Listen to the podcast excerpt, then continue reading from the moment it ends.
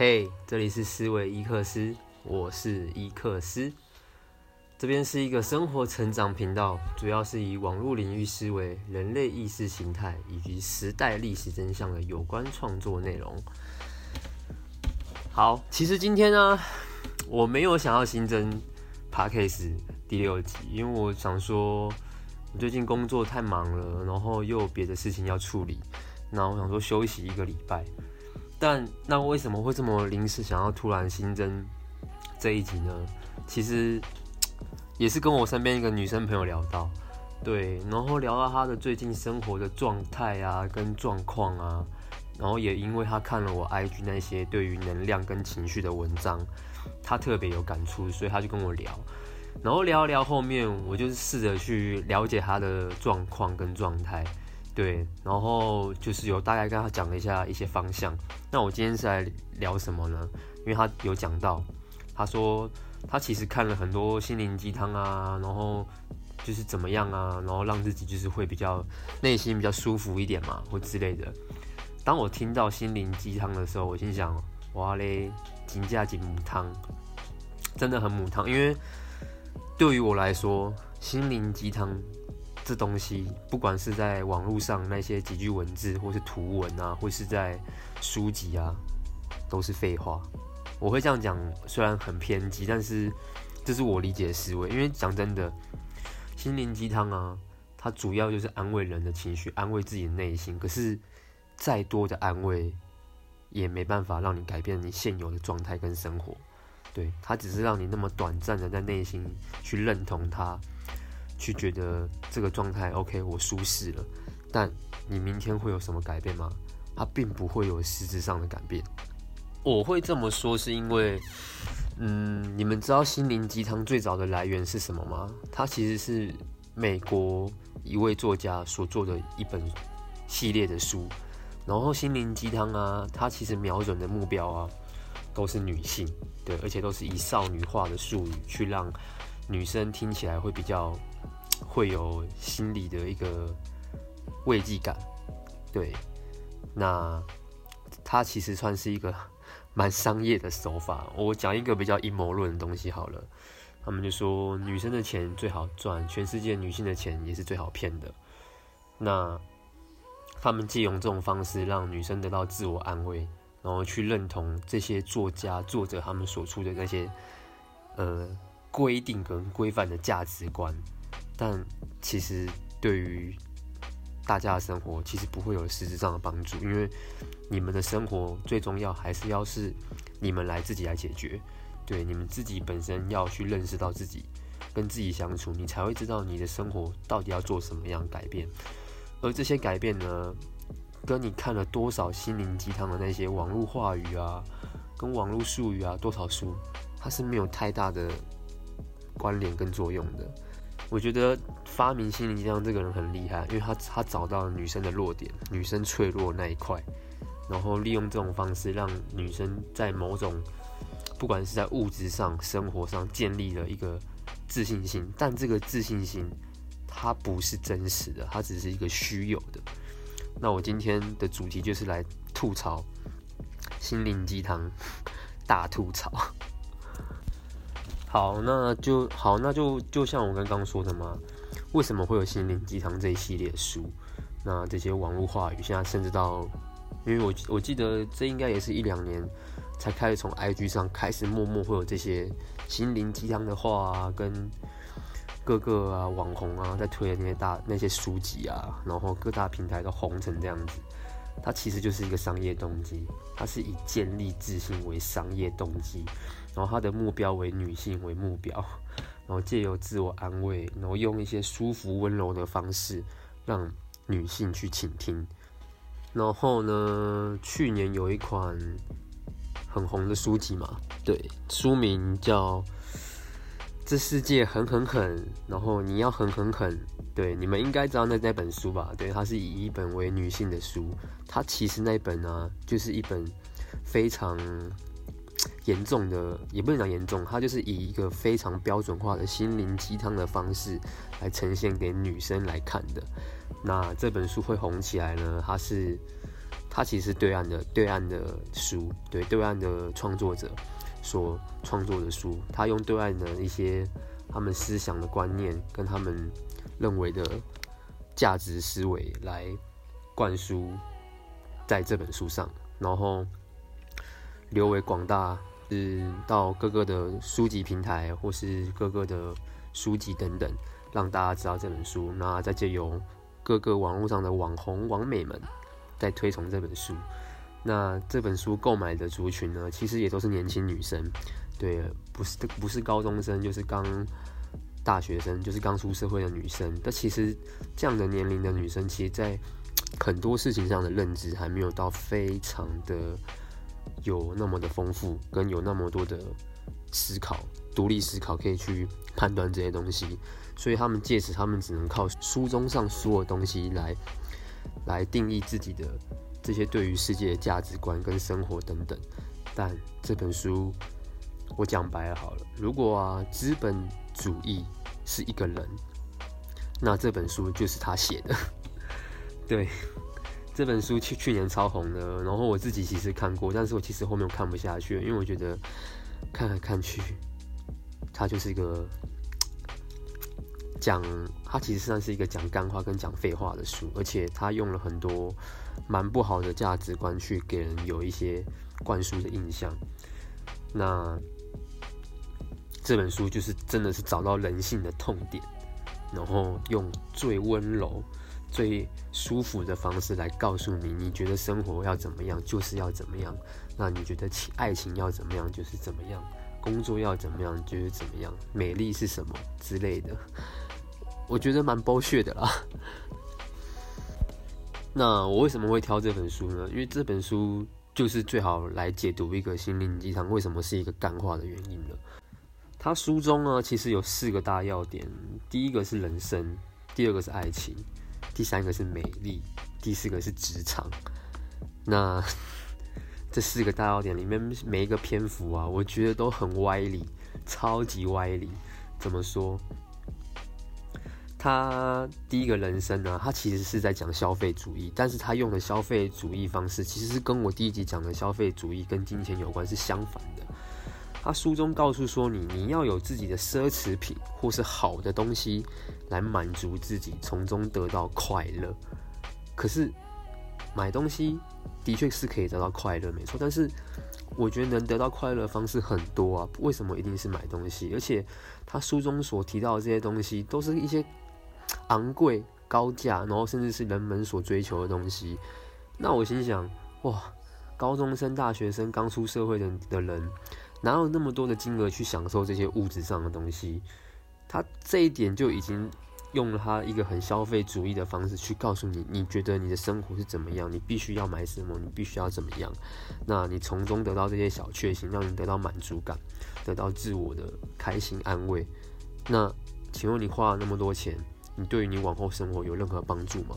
其实不太有啊，它只是当下的，就真的只是一个当下，一个瞬间，一个感觉。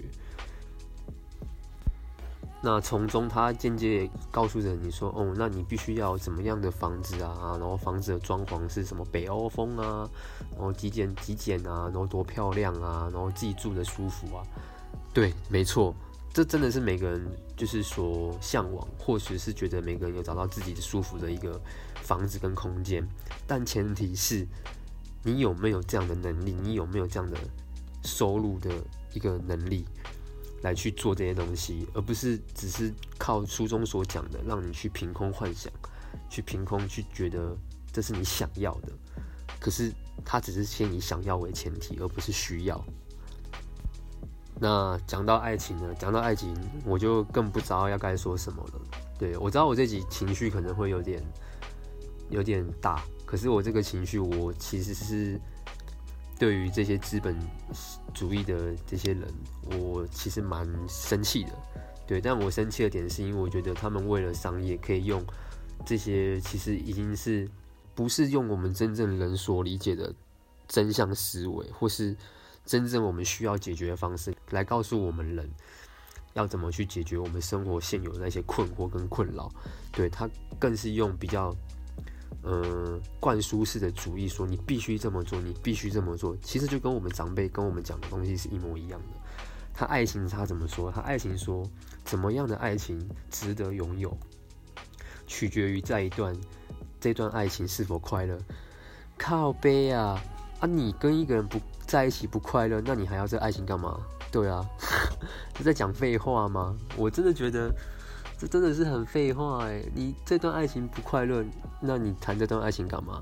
谈爱情本身就是快乐啊，不是吗？你找一个人谈一个爱情，那你这爱这整段爱情就是这么的不愉快，那你为什么还要跟他在一起？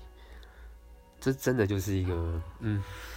然后他讲爱情的时候，他其实是用一个很高标准的框架，然后来让你去筛选你，你可能你心中的爱情的理想对象，可是。你凭什么去筛选？你凭什么要别人去筛选？你自己难道不会被筛选吗？这就是一个很奇怪的点。对，我觉得人跟人之间本身就是一个想法、价值上，还有思维，还有我们的，就是我们对于我们自己的生活，我们想要的是什么？而你遇到了这个人，你也懂他，他知道他他想要是什么？你们之间的共鸣是什么？你们的频率是什么？对，这才是你们最主要的生活在会找到快乐的方式，因为那是你们一起有的共鸣跟共识，而非，而不是说你先建立说我需要对象是怎么样怎么样怎样，那跟这样对象我才会得到快乐，这根本就是完全错的。然后他讲到美丽这一块，我最生气的是，他其实给予美丽啊跟职场啊，他贴了很多标签跟框架啊，贴好贴满。然后来告诉你，你就是要符合这些标签，符合这些框架，你才能找到你等同于好的人生。他美丽，他他说肥胖等于不自律，对，他说肥胖的人都是不自律。但我心想，或许有一半的原因真的是很多人的肥胖成肥胖的原因，或许真的是一些饮食上的不自律啊，或是运动上的不自律。最，很多人都会是这样，但是这不代表全部人都是这样子。像有些人肥胖，他是真的是因为疾病、身体的关系，他没有办法。那这跟自律有什么关系？这是他先天身体的问题了。那这些东这些问题不一定是能够靠吃药、靠运动来去解决的。那面对于这样的人，他们书中用这样的方式去讲的美丽这个框架，我觉得真的不太好。而且讲真的。他讲的肥胖等于不自律，他就是在讲肥胖的人都是不自律啊，不爱运动啊。运动跟肥胖跟减肥其实根本没有关系。我，呃，我之前情绪的时候就讲到，运动主要是健康跟快乐，不管是在身体上跟心灵上。那瘦身、身材好、减肥这些，那是在运动之后会有附加的效果，但它的本质就是健康跟快乐而已。因为你大脑会分泌多巴胺，你的心灵会得到快乐的愉悦的愉悦感。对，你会很喜欢运动，就是因为你从中得到这些快乐愉悦感，所以你会更忠于在热爱运动上，而并非说我是拿着我要减肥，然后去运动。我跟你讲，这样运动会越减越没有，越没有动力在运动上。对，这是真的。因为我觉得运动所带来的自信是来自于他的快乐。对，那这些自信才在因为才因为你附加的，呃，瘦身啊，然后身材好，才让你更有自信。这些这些才是附加，但它的本质上就是健康，真的健康最重要。那这本书的作者呢，我讲一个比较，好了，我不想这我不想那么猜，但是我真的是这样推断出来的。这本书作者在对岸。那他营造的方式就是舒服方式、温柔的话方式，然后让你在这本书找到自我慰藉嘛。可是你反过来想哦，他其实是用统一思考的观念，他是用独裁的果断，他是用果断的方式跟很独裁的方式去让你去吻合这些社会上的价值。那书中里面很多看到的金句啊，或者良言啊，或是你们在 IG 上看到那些看似很棒的句子良言，真的不要看到这些句子就高潮，对，因为那是因为你人生还没有碰过你真的很刺激的事情，或是你很特别体验的事情。那当你真的经历到这些东西，不管是挫折也好，惊喜也好，你看到这些金句良言，其实你很快就能理解。你可以，而而且你可以反过来思考，他到底在讲什么？那我到底在吸收些什么？而且社会价值这个东西本身就是打破，是要我们自己自身去打破的，而不是去吻合它。为什么我们要去吻合社会价值？我们自己的价值我们自己创造就可以了。为什么是我们要去吻合社会这些规范、价值、体制跟框架呢？这些东西本身就是要用我们自身价值去打破它，创造我们自己的价值，这才是最重要的。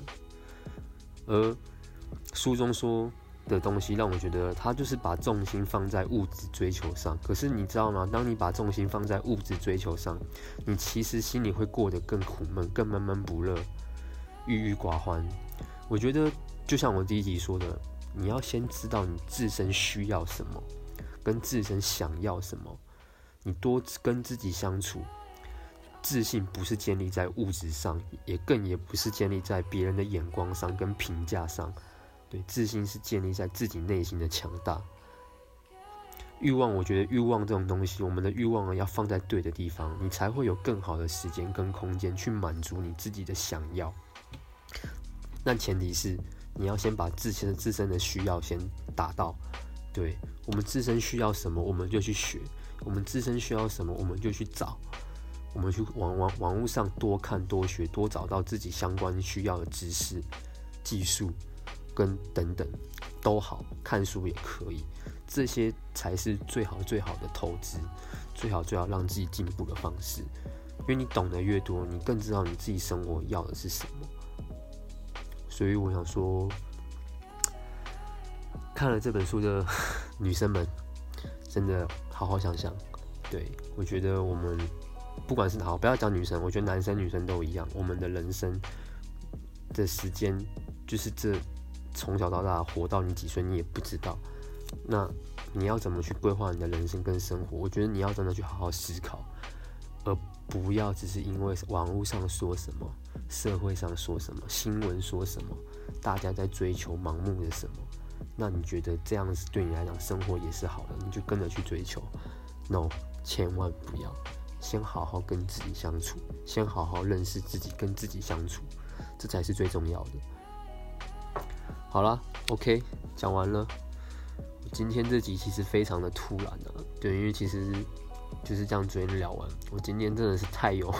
感慨了，对啊，我就觉得必须要要来要来讲一讲，那是什么样的心灵心灵鸡汤？我觉得我相信大家也看多，你们自己可以去网络上多看看，多看看那些心灵鸡汤到底在讲什么，然后你们反向的思考，你们你你们真的就会觉得，它真的就是等同于废话，而且有些心有些心灵鸡汤哦，其实有些道理我们自己就已经懂了，对，它只是反复的去戳我们人性的弱点跟痛点。痛点，对，那今天这一集节目就结束了，而且我这集完全不想讲稿，因为我觉得我就想要用我自己的内心想法来陈述我对于心灵鸡汤的感受跟想法，还有我看待他的思维是怎么样。那我祝大家好好加油，对，那现在疫情非常严重嘛，真的没事就多在家里吧，就是没事就在家里吧，对啊，保护自己也保护别人，那。一定要戴口罩哦，然后我希望台湾加油，就这样，拜拜。